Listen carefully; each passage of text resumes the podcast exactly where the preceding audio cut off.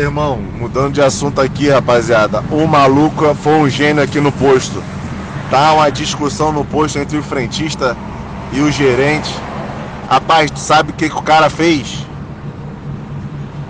O carinha normal, veio abastecer, trocou a máquina, botou a máquina dele no posto durante quatro dias. botou a maquininha dele de cartão no posto, irmão. Tem noção? Os frentistas passando todos os dinheiro pra conta do cara, compadre. Foram descobrir hoje. Papo de 20 mil que foi pra espir. e a gente pensando em traficar, né, cara? Por que a gente não pensa numa porra dessa? Pede uma maquininha, foda-se. Mas ganha 20 conto, mané. Caralho, ri pra caralho aqui já. Eu quero conhecer esse maluco, mané.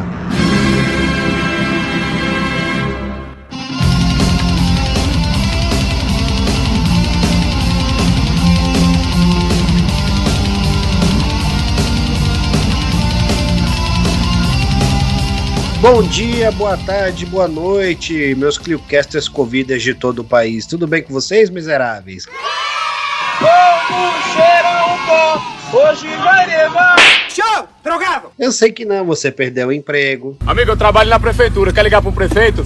Foda-se! A cesta básica tá com preço absurdo. Estupro alimentar. Você vai no mercado e tá deixando de trazer ovo. Fez nessa Páscoa sopa de cabeça de peixe para se alimentar, porque é impossível comprar carne de qualquer tipo. Né? Até o churrasco grego tá 10 reais aqui em São Paulo. Eu não estou suportando mais. Então, eu sei que não tá nada bem. E a gente veio aqui hoje para transformar a sua tristeza em ódio, como a gente faz ou tenta fazer toda segunda-feira, para que você comece a sua semana ouvindo na sua cabeça as nossas vozes estridentes falando que o, o mundo é uma bosta e a gente precisa transformá-lo, tá certo? Aqui é comunismo, filha da puta! Aqui quem ganha somos nós! Bom, dessa vez eu não estou sozinho. Estou aqui com ele, o nosso grande menino citadino. Diga olá, Luquinhas, para todo mundo aí. Show!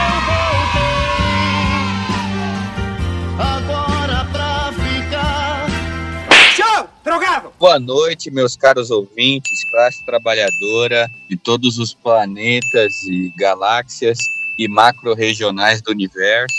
Eu não entendi o que ele falou. Estamos presentes em mais um comunista de plantão, já em clima de chuva, em pleno outono, né, com aquela chuva fina, aquele céu nublado, tipicamente paulistano. Chovendo aí, tá? Aqui tá chovendo. Olha o relâmpago. Show! Drogado! E é isso, tamo aí, para todas as quebradas, nossos pares aí das ciências humanas, para mais um comunista de plantão, para metralhar o que tem de pior aí na, na burguesia brasileira. Pega a metralhadora. A gente veio para lavar o chorume da sarjeta, é isso aí. E percebi agora que eu não tenho me apresentado. Você que tá chegando aí agora, eu sou o Vitor. É? Que merda, hein? Sabia não? Então me chamem de Vitão. Tá uma delícia. né? Geralmente as pessoas me chamam de Vitão e é isso. Tá gostoso. Então eu sou host aí do podcast desde o início. Luquinhas entrou logo depois. E a gente já tá aí com 80 ou mais de 80 edições do Comunista de Plantão. Porra! Tudo isso? E deixando aqui um belo recado antes de começar né, a série de desgraceiras, como diz o rei do Kuduro, Soraya para qualquer adversidade na sua vida. Dependente de qualquer coisa na voida, Soraya.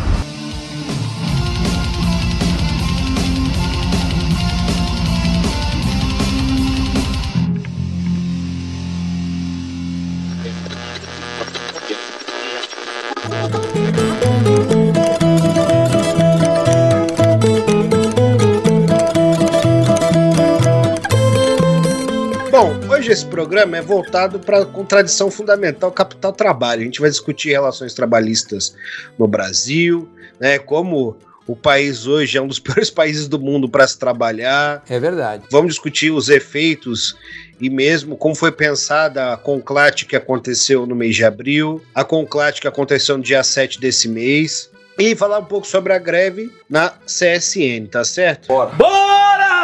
Hora do show, porra! Vou iniciar então falando sobre a Conclate, né? A Conclate é a Conferência Nacional da Classe Trabalhadora. A primeira Conclate, né, aconteceu em 1981 um encontro com mais de 5 mil trabalhadores de diversas categorias, que visava reorganizar o movimento sindical, tirar uma unidade de ação concreta para enterrar a ditadura, o arroxo salarial, a repressão e a política econômica neoliberal que vinha sendo implementada no Brasil. Um dos pontos importantes foi a reorganização da Central Única dos Trabalhadores, então a CUT foi reorganizada, isso foi tirado na Conclate. A Conclate chamou trabalhadores de todas as centrais, os trabalhadores que não estavam em nenhuma central, trabalhadores é, que estavam em pequenos sindicatos, grandes sindicatos, categorias fundamentais, categorias não fundamentais, um encontro de fato nacional da classe trabalhadora que serviu para tirar, né, uma, vamos dizer, uma unidade de ação para enfrentar o fim da ditadura que tardava a acabar. E foi chamada uma outra conclate. Essa conclate hegemonizada pela mesma CUT, né, que na época tinha posições importantes no movimento sindical e foi se degenerando, né, caindo na, no colo da conciliação petista de maneira aberta, enfim. Chamou a Conclate, que na verdade não é Conclate, é mais uma conferência eleitoral. Então não se tem propostas de fato para enfrentar o bolsonarismo, essa expressão brasileira do neofascismo, ultraliberalismo. O documento né, produzido pela CUT só fala em democracia, direitos sociais, direitos econômicos e não discute de fato né, um programa, greve geral, que é uma das nossas bandeiras fundamentais para retirar Bolsonaro é só com máquina parada, é só com prejuízo no bolso dos capitalistas, isso não está colocado. Então, é uma conclate que serve para apresentar candidaturas e está embasada em concepções social-liberalismo. Adentrar mais o tema, chama aqui o Luquinhas, que é o nosso menino sindical. Ele lê muitos livros. Ele faz muitas citações. Ele é. Menino Sindical. Luquinhas, comenta um pouco sobre os resultados da Conclate e qual a nossa posição. Bom, meus camaradas, meus amigos, nós tivemos um grande evento da Conferência Nacional das Classes Trabalhadoras, ocorrido 7 de abril, né, na Liberdade de São Paulo, com a presença de mais de 500 sindicalistas. Porra! Tudo isso? Um grande evento, um evento assim maravilhoso, com comida muito boa, mas um evento maravilhoso para quê, né, Vitor? Despejando um pouquinho de veneno. Venenosa, é. Maravilhoso para as burocracias sindicais. Esse evento foi capitaneado pelas grandes centrais sindicais, né?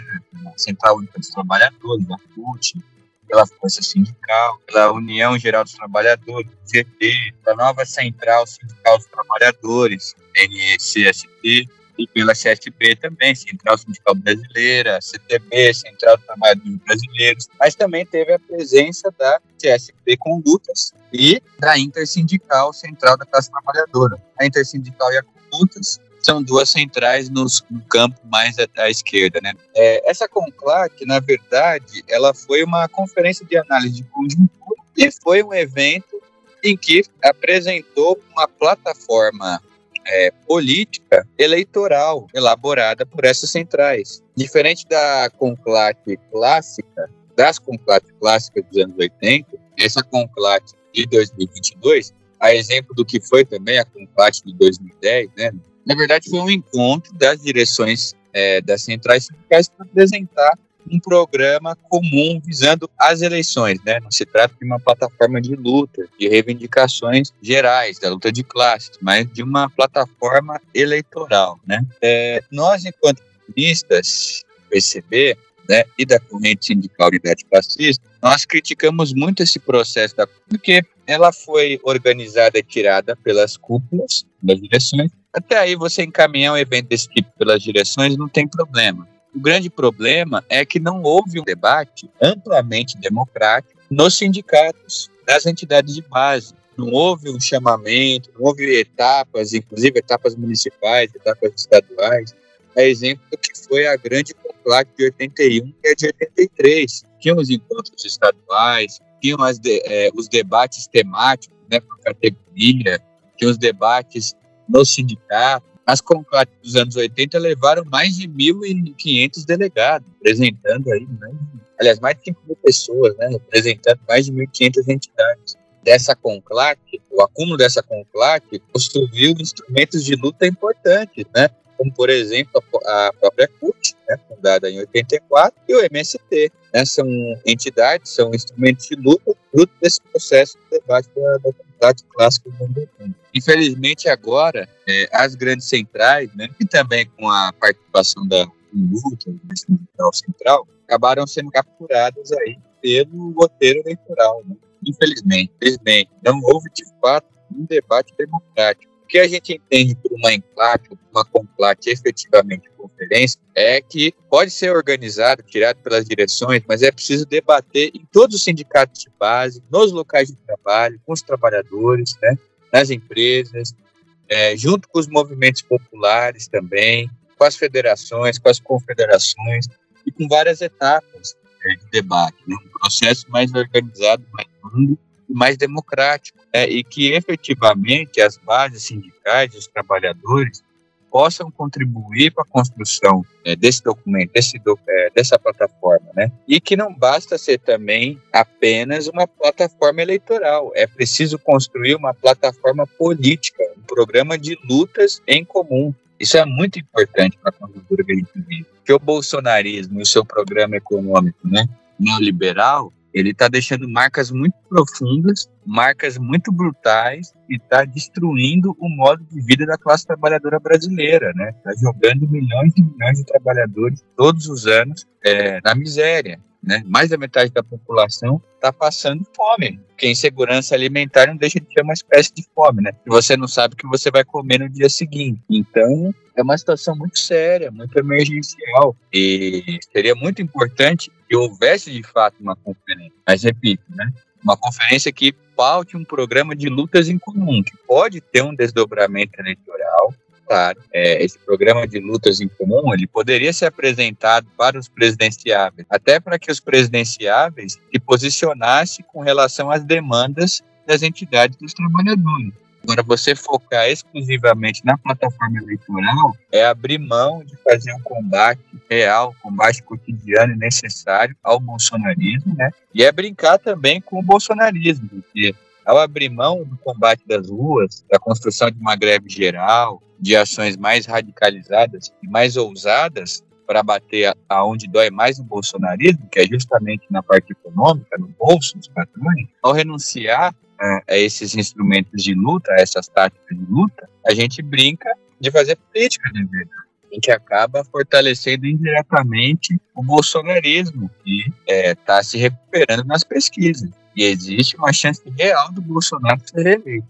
Não, Deus me livre. Não podemos subestimar essa chance, ainda que o Lula esteja bem na liderança das pesquisas, mas Bolsonaro está se recuperando, né? Sobretudo depois da saída de Moro do campo. Então, infelizmente, aí, um passo atrás que as centrais dão. Foi um grande evento, uma grande festividade, mas que não tirou encaminhamentos políticos muito concretos que vão arrebatar corações e mentes da classe trabalhadora brasileira para um processo avançado de luta popular. Né? Claro, são conjunturas diferentes, mas a gravidade é parecida. Nós estávamos saindo de um regime militar, um regime fechado, e hoje nós vivemos a ascensão de um governo neofascista e ultraliberal. Além disso, há um processo aí de fascistização difusa na sociedade brasileira. Isso mostra né, o apoio nas urnas que o Bolsonaro tem ainda hoje, depois do genocídio. Depois desse aumento brutal do custo de vida dos trabalhadores, demonstra em certa parte isso. Né? Isso não quer dizer que todos que o apoiam são militantes fascistas organizados ou não, mas existe um processo de fascização difuso na sociedade brasileira e a própria estrutura sindical está ruindo. Né? Então, com a reforma trabalhista, a reforma da Previdência, né, a mini reforma sindical, os sindicatos perderam boa parte das fontes de renda que os mantinham. Então, o que eu vi, né, o que eu li na CUT é que os sindicatos perderam em média 95% das suas fontes de manutenção. Isso para as cúpulas sindicais, péssimo. Se o sujeito faz sindicalismo meio de vida e usa o sindicalismo somente para tocar nos elementos imediatos, aumento de salário quando vai, e usa esse instrumento importante da luta de classe para refrear as contradições capital-trabalho, nem mesmo a estrutura sindical fica de pé. Eu não sei, a água já está batendo na bunda. Esse sujeito ele tem hoje apreço né, pelo posto liberado que ele tem dentro de um sindicato, que tem uma direção pelega, ele tem que se mover, tem que produzir o mínimo de luta. Caso contrário, a estrutura sindical que a gente conhece hoje vai ruir. E a ideia é com a próxima reforma trabalhista, que já está no escopo né, do governo Bolsonaro, com a próxima reforma sindical que eles estão querendo colocar, que a ideia agora é que os sindicatos sejam como nos Estados Unidos, não mais por categoria, sim por empresa, o que fragmenta ainda mais a luta dos trabalhadores, a luta sindical vai se transformar em tarefa hercúlea.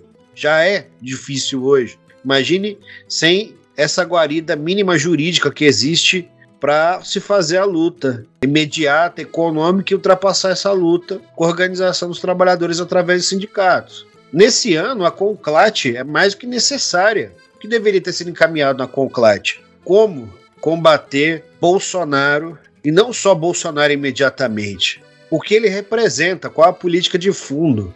Combater o imperialismo, combater o neofascismo, combater o ultraliberalismo, organizar a classe, disputar a classe. É, é isso que deveria ter, ter sido colocado. Um programa eleitoral não é questão só apresentar um programa para as candidaturas ou mesmo apontar uma candidatura. A ideia é que as bandeiras gerais de luta, uma unidade de ação mais ampla, não foi colocada para além das eleições, que só apontam Lula de maneira crítica. Bolsonaro, se Bolsonaro de fato é um genocida, a gente tem que se ligar no peso que tem as palavras, quais são os significados científicos dos conceitos, né?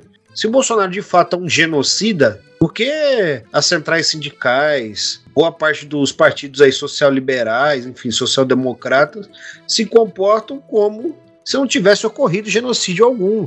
Ou a gente defende de fato as palavras de ordem que a gente levanta, ah, Bolsonaro é um genocida. O que se faz contra o genocida? Espera as eleições? Ah, vá a merda! Puta que eu pariu! Vá a merda! Vamos esperar mais quanto tempo? Eu não estou suportando mais!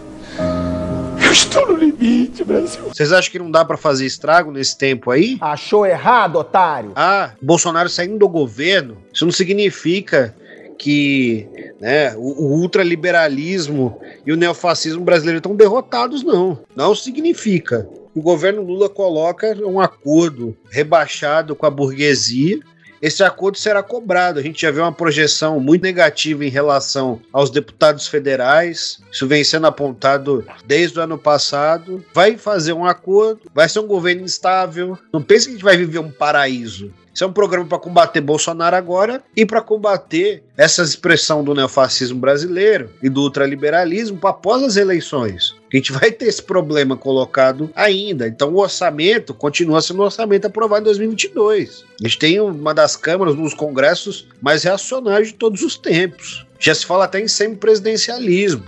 Van sério?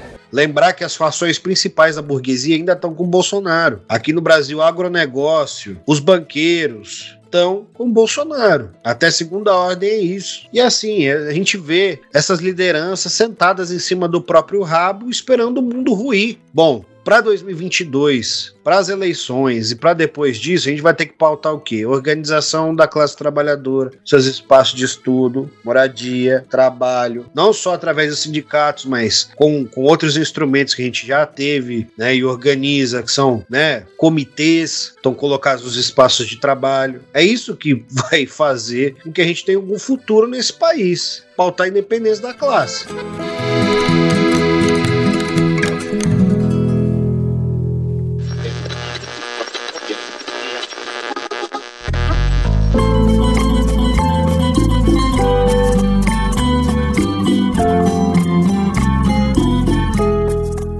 Já que falamos da Conclade, por que estamos falando da Conclade? Trouxe aqui uma reportagem do portal Diálogos do Sul que diz o seguinte: reforma trabalhista fez o Brasil o terceiro pior país do mundo para se trabalhar.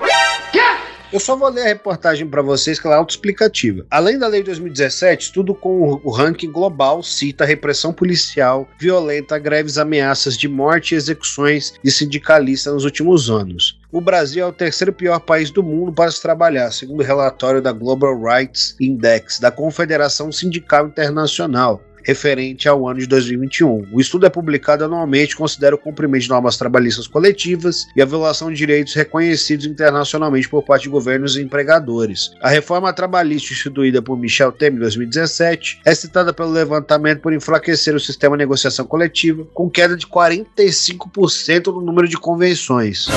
A lei, vai lembrar, foi construída sem participação da classe trabalhadora, estendeu jornadas, retirou direitos de mulheres grávidas, eliminou a gratuidade da justiça do trabalho, entre inúmeros outros danos. Propagandada como instrumento de modernização e geração de empregos, o projeto aprofundou a segurança laboral, enquanto o Brasil assiste até hoje a altos índices de desemprego. A reforma trabalhista soma-se à atuação do governo Bolsonaro na pandemia. Em março de 2020 foi emitida a medida provisória 927, que no artigo 18 permitia que as empresas suspendessem contratos de trabalho sem pagamento por até quatro meses, observa o estudo. Apesar deste ponto específico ter sido anulado um dia após a publicação do MP, devido a protestos da sociedade e parte do Congresso, dias depois foi publicada a MP 936, que apenas abrandou a permissão para suspensão de contrato por no máximo 60 dias, além de possibilitar a redução da carga horária com consequente redução salarial de até 70%.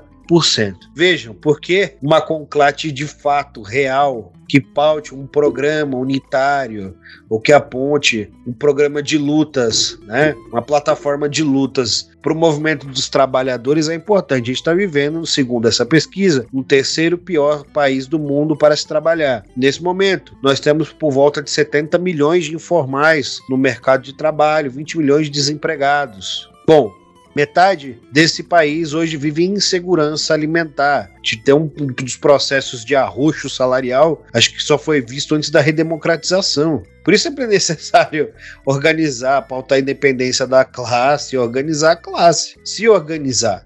É o terceiro pior país para se trabalhar a jornada média hoje, estou lendo uma pesquisa esses dias, já passa das 44 horas. Alguns locais chega a 50, 52 horas por semana, por conta das horas extras.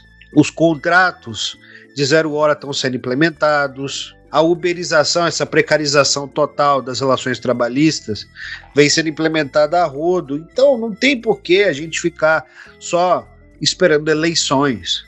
É, camaradas, uma notícia muito triste, né? é, um levantamento feito aí pela Central Sindical Internacional, CSI, antiga CIOLS, é, uma organização sindical que foi criada aí no bojo da Guerra Fria, em 49, para contrapor né, os sindicatos e os sindicalistas comunistas soviéticos. Você vê, até o estudo né, da CSI, que é abertamente social-democrata, né, Internacional, e a CUT e a Força Sindical são filiadas, né? As duas. E esse documento tem alguns estudos interessantes que mostram as violações né, do direito sindical, do direito trabalhista A CSI faz esse estudo todo ano, né? Ela lançou recentemente os dados é, do Brasil. Vocês conseguem encontrar esse estudo, inclusive, em espanhol, né? Infelizmente, ainda não encontrei traduzido em português, mas vocês podem encontrar é, em espanhol. Acessem aí a, notícia do Opera Mundi, lá tem o link do site da CSI. Esses, bom, uma realidade trágica e demonstra o tamanho do golpe na classe trabalhadora que foi a aprovação da reforma trabalhista e, consequentemente, o governo do Temer, o governo que foi instalado só para fazer esse tipo de coisa, só para isso. Bolsonaro vem na pegada de aprofundar o que Temer iniciou. E é impressionante o brutal ataque, é, um nível assim absurdo, empobrecimento, de perda de direitos, né, de precarização da vida dos últimos cinco anos para cá.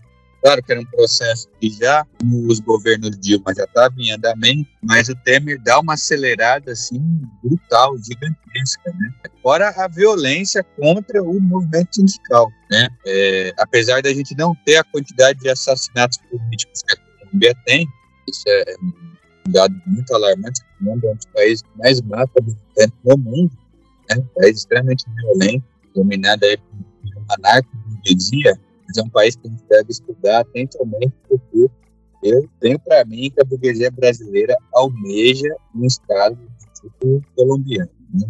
a burguesia o Bolsonaro. Mas, enfim, voltando à questão brasileira.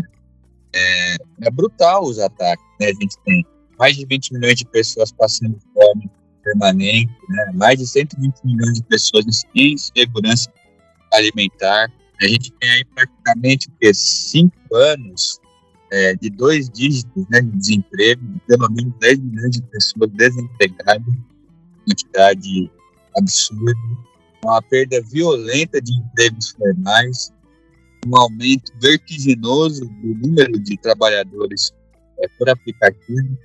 Então, varia, esses dados variam né, de 2 a 5 milhões de trabalhadores hoje. Tem trabalho exclusivo né, em aplicativo, mas são dados alarmantes. Mais de 10 milhões de trabalhadores que complementam o seu trabalho com o trabalho aplicativo. Então é um cenário de desolação e devastação social. Por isso que é muito importante e todos nós, né, comprometidos aí com os ideais progressistas, ideais de esquerda, ideais revolucionários, socialistas, comunistas e tal, e realmente almejamos a queda do Bolsonaro, é preciso que a gente faça um trabalho de agitação e de denúncia muito forte desse tipo de condição de vida, né, para que a gente alerte a, população, sobretudo os trabalhadores. Claro que é importante derrotar o Bolsonaro é, nas urnas, obviamente, mas é fundamental, é mais importante ainda, é, enfraquecer, combater e mesmo derrotar um programa econômico que sustenta o bolsonarismo, né? Que é justamente esse programa econômico burguês, né, neoliberal, que é para diminuir, é, diminuir direitos, né? É um programa que vira para os trabalhadores e fala ou, ou, empregos ou direitos, como se uma coisa excluísse a outra, o que é completamente falacioso, é completamente falacioso. Só a gente vê o índice de empregabilidade dos países fora do mundo socialista que mais tem direitos trabalhistas, né? Porque o mundo socialista a pegada é outra. Você é uma sociedade, né? Tem é, exploração, em que a riqueza é socialmente repartida, em que não tem desemprego, é uma outra pegada. Uma outra pegada onde as pessoas vivem é, melhor, né?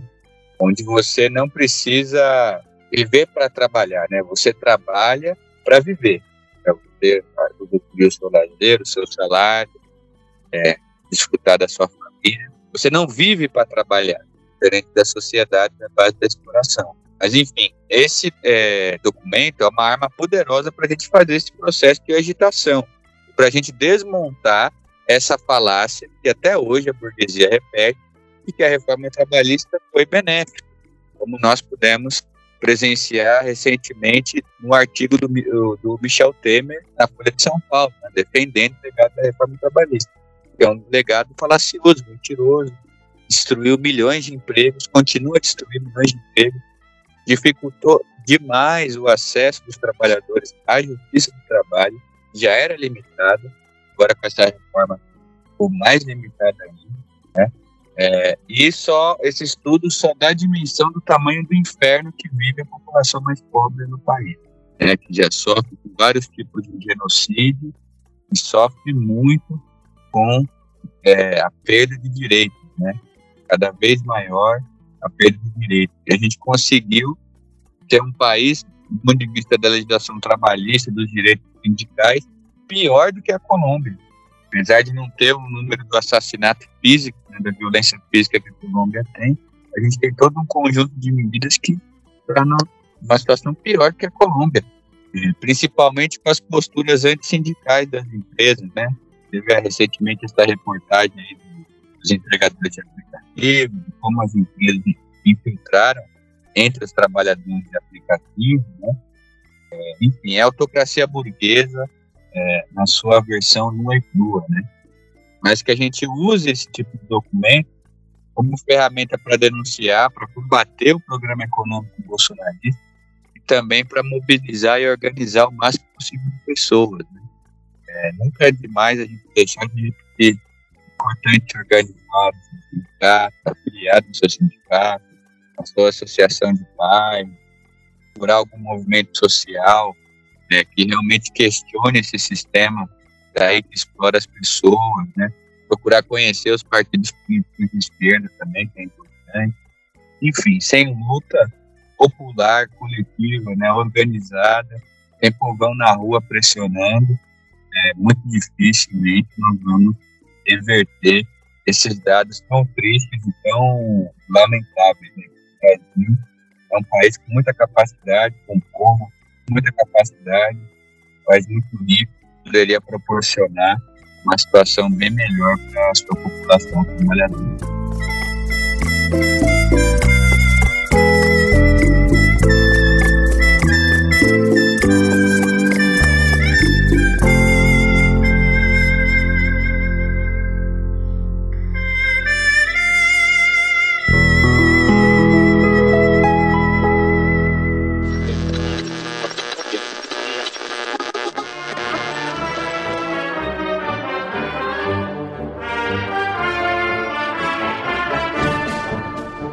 Bom, camaradas, agora a gente segue para comentar um pouquinho sobre a, a, greve da Companhia Siderúrgica Nacional. Companhia Siderúrgica Nacional é, de Volta Redonda, uma empresa histórica, uma empresa que foi criada né, no tempo do Getúlio Vargas, uma das maiores indústrias do país. Na verdade, já foi a maior indústria do país, né? Indústria de metal pesado, né? Muito relevante para o desenvolvimento é, brasileiro, né? Uma empresa muito importante. E que foi privatizada. O governo Fernando Henrique Cardoso teve greves muito duras aí, inclusive. Hoje está completamente na mão do setor privado. E ocorreu aí nas últimas semanas, foi deflagrada uma greve na, na CSN, greve dos portuários, inclusive da CSN, né, reivindicando aí a igualdade salarial devido à questão da inflação, uma greve contra a demissão de 30 trabalhadores, inclusive, de negociação de volta redonda. Né? A, a greve está em, em, três unidades. É, então está um processo muito delicado, está uma greve muito massiva, muito grande lá. Essa greve começou na segunda-feira, dia 11 de abril, então é um processo muito duro, muito complicado, né? mas os trabalhadores estão aguerridos. O Sindicato dos Metalúrgicos do Sul Fluminense está um pouco cambaleando, a gente dá umas vaciladas né, com relação à, à greve, né, mas tem um processo legal aí de organização da, da oposição metalúrgica ali naquela região. Né? E vai ter um ato, inclusive, um ato nacional, claro, dos trabalhadores, mas estão chamando um ato nacional de apoio de várias entidades, na segunda-feira, no dia 18 de abril, às 14 horas, e é um processo de luta muito importante que a gente tem que acompanhar. Tá uma greve muito massiva, mais de 70% da categoria está paralisada, as assembleias estão bem cheias, e o Steinbrück, aquele pilantra lá do presidente da CSN, está irredutível.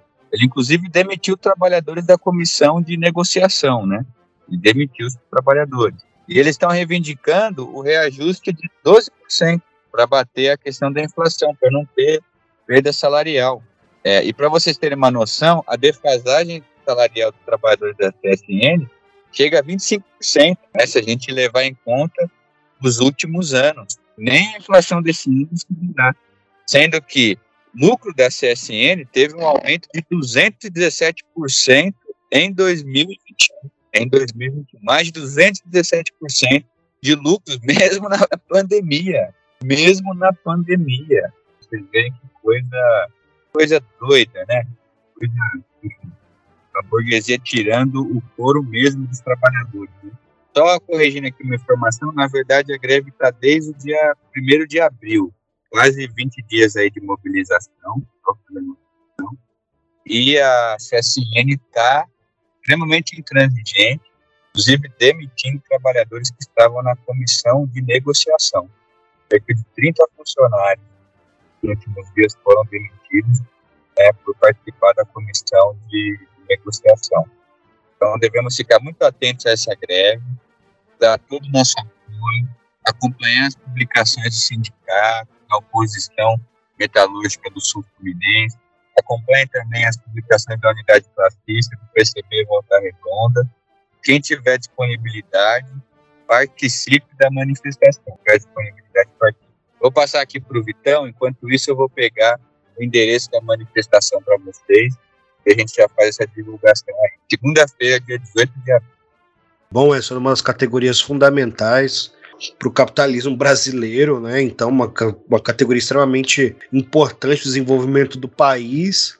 E por isso mesmo, uma categoria que tem um poder de negociação, um poder de barganha, um poder de luta importante. Importante que a greve vem se massificando, mesmo aí com as demissão desses mais de 30 funcionários, boa parte deles que estavam fazendo as negociações com a empresa, não refrearam o movimento de luta, inclusive a readmissão entrou como uma das pautas inegociáveis do movimento, então esses trabalhadores terão que ser readmitidos, né? E você vê qual é o escalabro. 12% de aumento não é muita coisa, ainda mais quando é, a gente está no momento onde a inflação corrói os salários do jeito que corrói e quando não se tem aumento há muito tempo. Então, 12% é uma reivindicação bem modesta que não está sendo respondida. É isso, né? É, muitas vezes a gente vê um derrotismo gigantesco, as pessoas desacreditando da luta, de, de que não é possível.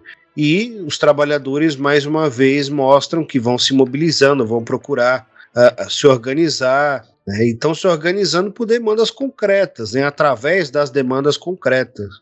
Nesse caso, que é o aumento de salário numa companhia que teve mais de 200% de lucro no meio da pandemia, no último ano, e que está aí negando aumento de 12%, né, que é a pauta principal. Bando de burguês, safado! Enfim, né, acho que a gente tem que acompanhar uh, essa greve, que é uma greve importante, né?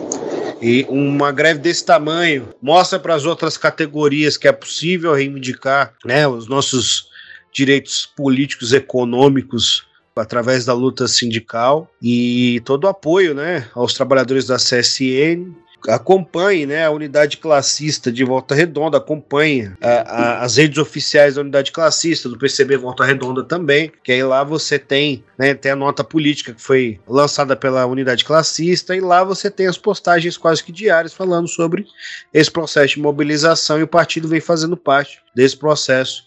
Então, camaradas, toda a nossa solidariedade aos metalúrgicos da CSN, aos portuários, né?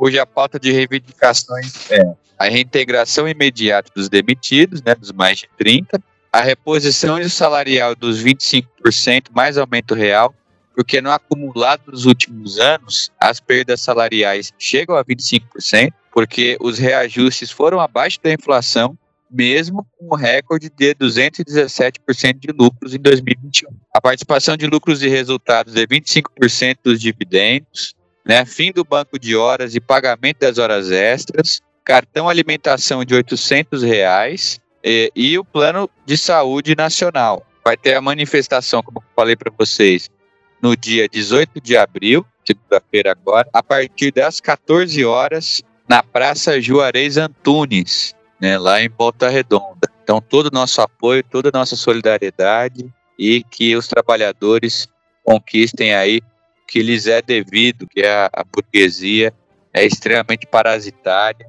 e não entende outra linguagem a não ser a linguagem da força e da todo apoio aos trabalhadores da CSN.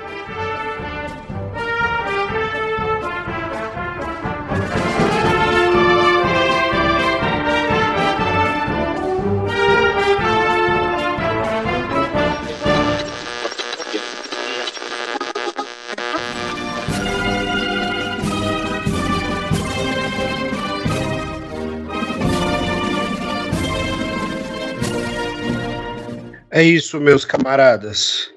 Temos aí um programa. Novamente, estamos aqui a dupla falando para vocês. Pedimos aí para vocês, aqueles que Deus tocar no coração, irmão, irmã, varão e varoa, que sentirem que deve doar, dizimar para este belíssimo programa, o que vocês farão? Vocês vão lá no nosso Catarse, vão escolher uma faixa de financiamento, super tranquilo, tem faixa de financiamento bem pequenininha lá para você doar, mas você também pode ficar à vontade para doar o seu salário, nós aceitamos. Tem o nosso Pix, o nosso PicPay. Então você vai lá no Pix, o PicPay, doa pra gente. Entra na loja Vandal, vai lá, compra uma camiseta nossa. Gustavo, que é o editor desse podcast, que pensou essas camisetas. Então dá uma olhada, camiseta muito bonita lá. E avaliem, agora tem essa possibilidade. Lá no Spotify dá para você avaliar o nosso podcast. Você vai lá, fala uma bosta, xinga, diz que eu não sei de nada. Enfim, vai lá. Vai lá e comente, mas fica à vontade para acabar com a minha raça lá. Xinga mesmo, não tem problema. Se for para dar comentário positivo também, tá lá, tá disponível. Então vão lá, curtam, compartilhem todos aí os podcasts que a Crio produz.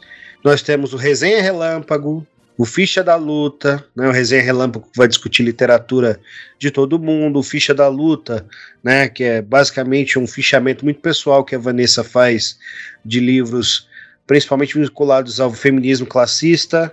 Temos o Museando, que vai discutir museologia e cultura, o ClioCast, que é um podcast mais geral, então a gente vai discutir. Geralmente a gente discute história e política, mas enfim, já tocamos em outros temas lá. Temos aqui o nosso belíssimo comunista de plantão que não vos falha. Toda semana estamos aqui trazendo o pior, melhor da semana para que você fique puto e procure se organizar, tá certo? No mais, é vida que segue. Quer dar um recadinho final aí? Camaradas, a gente agradece aí a, a, mais um comunista de plantão, agradecemos muito ao nosso público, nossos amigos, nossos colegas, estudantes, historiadores, né, é, público brasileiro aí de modo geral. É sempre um prazer estar tá, tá aqui pistolando com vocês. Agradecer mais uma vez meu camarada Vitão de tantas lutas e tantas batalhas, mais um programa. É, gostaria de deixar aqui algumas sugestões né, para o nosso público, para os nossos ouvintes, para os nossos camaradas, sugestões de alguns temas que estão é, permeando bastante aí a, a, minha, minha leitura dos últimos tempos. Teve uma pesquisa recente né, nessa semana do Poder 360, né, Poder Data 360, falando sobre as ocupações mais comuns no Brasil, né? As profissões mais comuns. É, essa pesquisa foi feita em cima de um relatório, é, que é o Guia Brasileiro de Ocupações. Esse relatório foi sistematizado pelo Ministério da Economia e pelo Ministério do Trabalho. Lá vocês vão encontrar dados das ocupações, né, ou formais, claro, os trabalhos formais. Tem lá dados de média de remuneração, etnia, escolaridade, é, faixa etária, a concentração geográfica, quantos operadores de telemarketing receptivo, por exemplo, tem em São Paulo, no Rio de Janeiro, em Campinas, em Recife. Enfim, dados muito interessantes aí para a gente avaliar e trabalhar. Deixo também a sugestão de algumas obras, alguns materiais aí de um grande comunista português, Álvaro Cunhal, é um grande formulador que nos ajuda a pensar a organização política e a sua importância. Uma obra clássica dele que vocês vão encontrar uma edição da editora Expressão Popular é o livro O Partido com Paredes de Vidro, clássica já, movimento comunista e para militância no geral, muito interessante. Deixa a sugestão também de um grande autor é, brasileiro, grande intelectual comunista também. Uma obra clássica dele, Quatro Séculos de Latifúndio, né, do Alberto Passos Guimarães. Uma grande obra da editora Paz e Terra, vocês vão encontrar no estante virtual. É, deixo também a recomendação de um livro de entrevistas do grande Cavaleiro da Esperança, Luiz Carlos Prestes, livro Lutas e Autocríticas, do Denis de Moraes e do Francisco Viana. Vocês vão encontrar uma edição muito legal, muito bonita dos anos 90, nova, no site Vitrine Comunista. Vocês vão encontrar uma edição boa lá. E por último, o livro de uma grande autora chilena, uma intelectual profundamente vinculada às lutas populares da América Latina, a chilena Marta Harnecker, é, que eu recomendo a obra Estratégia e Tática, da editora expressão popular, ela faz uma análise desses conceitos em cima da literatura militar, em cima das obras do Lênin. Livrinho curtinho, mas muito legal, muito importante para a gente pensar a ação política e formas de transformar a realidade. Ele lê muitos livros. Ele faz muitas citações. Ele é. Menino Citadino! No mais, agradeço mais uma vez e como diz o nosso grande general nosso grande Mao Tse Tung desse programa, nosso grande é, líder, comandante máximo. É vida que segue, meus camaradas. Tamo junto. Falou, pessoal. Até a próxima.